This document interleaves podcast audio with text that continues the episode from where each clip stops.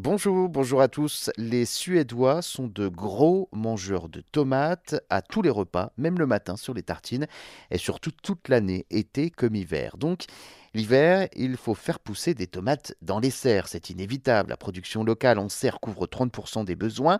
L'hiver, 97% des tomates sont importées, principalement des Pays-Bas, mais aussi d'Espagne et du Maroc. Sauf qu'avec l'augmentation des prix de l'énergie, les tomates en serre coûtent de plus en plus cher. Les prix sont même exorbitants et cet hiver, pour la toute première fois depuis 2014, euh, les consommateurs vont devoir s'en priver.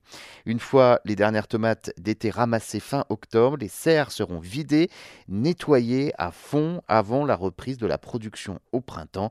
À côté des serres, de grosses chaudières à bois hein, produisent euh, l'énergie nécessaire pour chauffer ces bâtiments d'une superficie l'équivalent de 28 terrain de football, c'est énorme. Mais quand le soleil ne se lève euh, qu'à 8h30 et se couche à 15h45 en plein mois de décembre, eh bien, la lumière du jour ne suffit plus pour euh, faire pousser ces tomates sous serre.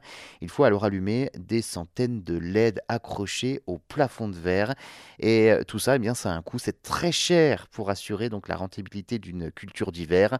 En plus, hein, ce n'est pas seulement le prix de l'électricité qui a augmenté. L'inflation concerne tout le monde et à tout les étages, euh, aussi bien donc pour les graines, les plants, les fertilisants. Le coût des emballages également a bondi de près de 50% ces derniers mois.